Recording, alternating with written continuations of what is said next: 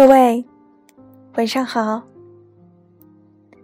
今天晚上要跟大家一起分享的这篇文章，名字叫做《七月与安生》。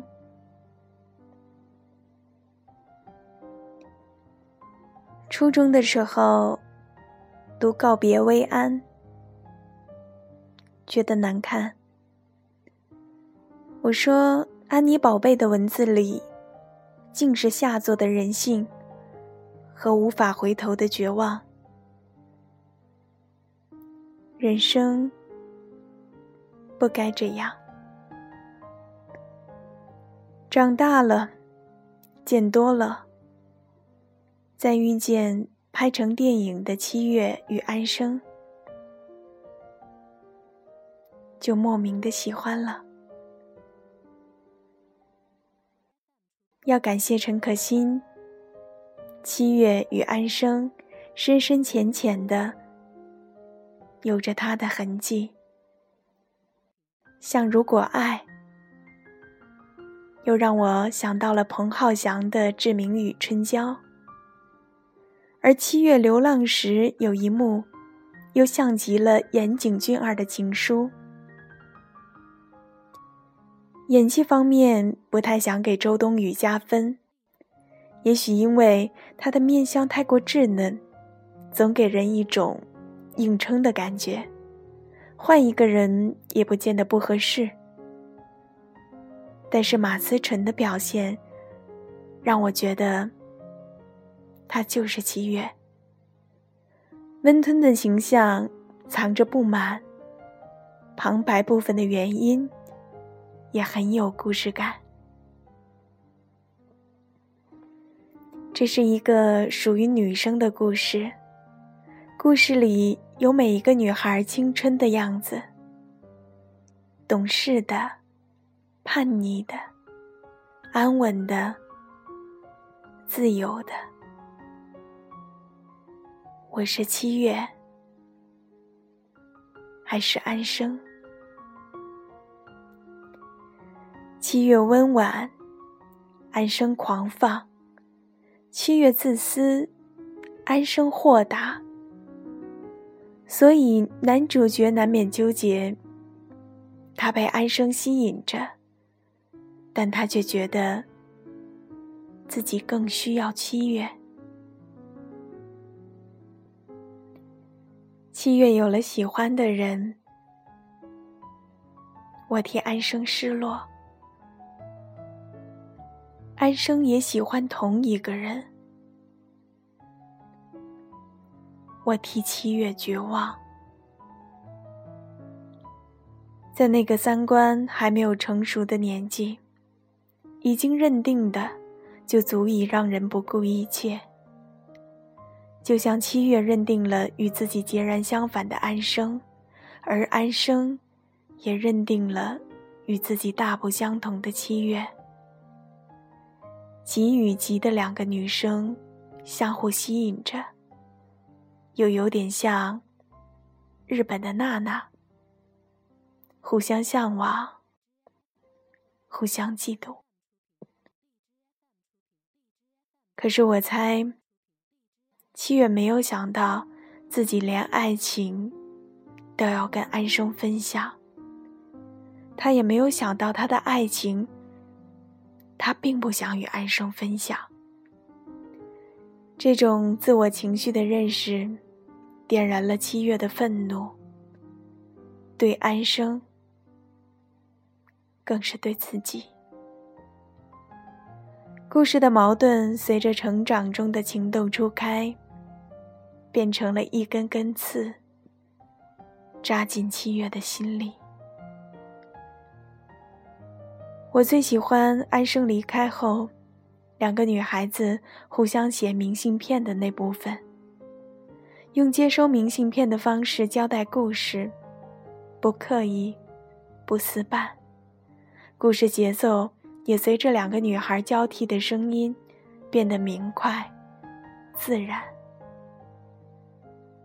可是，一句句问候佳明，听得刺耳。终是在两个女孩之间埋下了嫌隙。安生有些桀骜，总像一只张牙舞爪的小老虎。他试探，他玩弄，他想知道，在七月心中究竟是自己重要，还是佳明重要。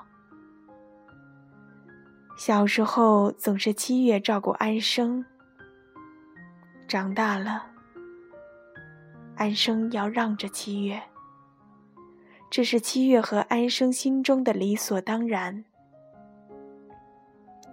两个女孩在友情的天平里博弈，谁对，谁错，谁算得更清，谁装得更假。不过是一颗只想给你一个人的心，不与他人同。就像七月对安生说。我恨过你，但我也只有你。男生总会觉得女生太矫情，小心思弯弯绕绕，有话从不痛快的说。可是，在友情里，女生的小心思，那个爱她的女生会懂的。一个示弱的眼神。一个流泪的拥抱，总能够化解。他们复杂，他们更简单。七月想变成安生，安生想变成七月。安生羡慕七月的安稳，七月羡慕安生的自由。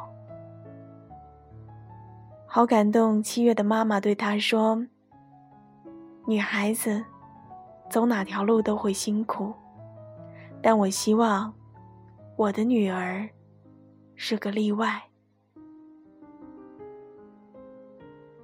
于是，故事的最后，七月终于选择了自私的成为安生，而安生最后一次承受了七月的自私。变成了七月，两个想成为彼此的女孩子，终于合二为一。在安生的小说里，七月自由的活着。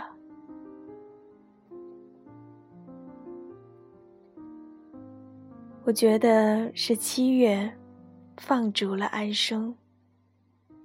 在他漂泊累了之后，又欢迎他回家。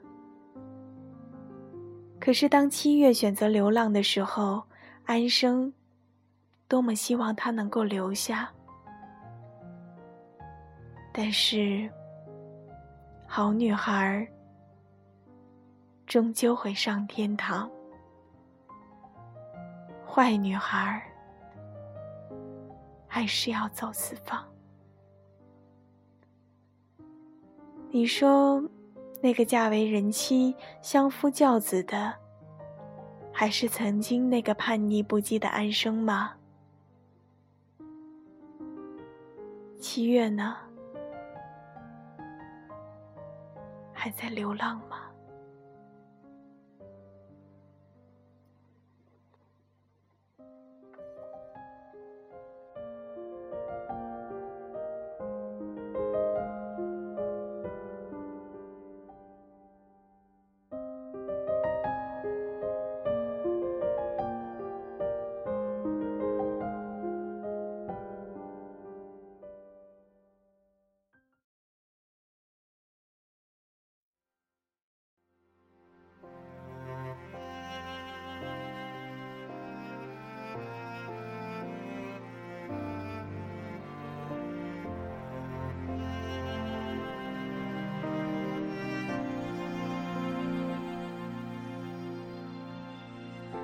不想，不想再被你看清。可是我始终还不够聪明，在你面前不敢表现不高兴，不想不想爱被看清。然而决定总是不够坚定，狠不下心，不懂对你任性。为何付出的心都得不到回应？一切努力都是零，多么可惜，我还分得清，这是同情，不是感情。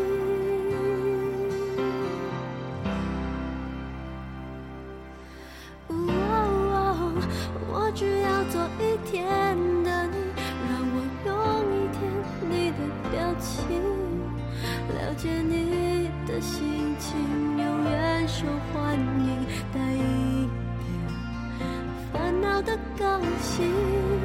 只要你做一天的我，让你过一天我的心情，耗尽所有热情，所有决心，还被你否定，是多么不公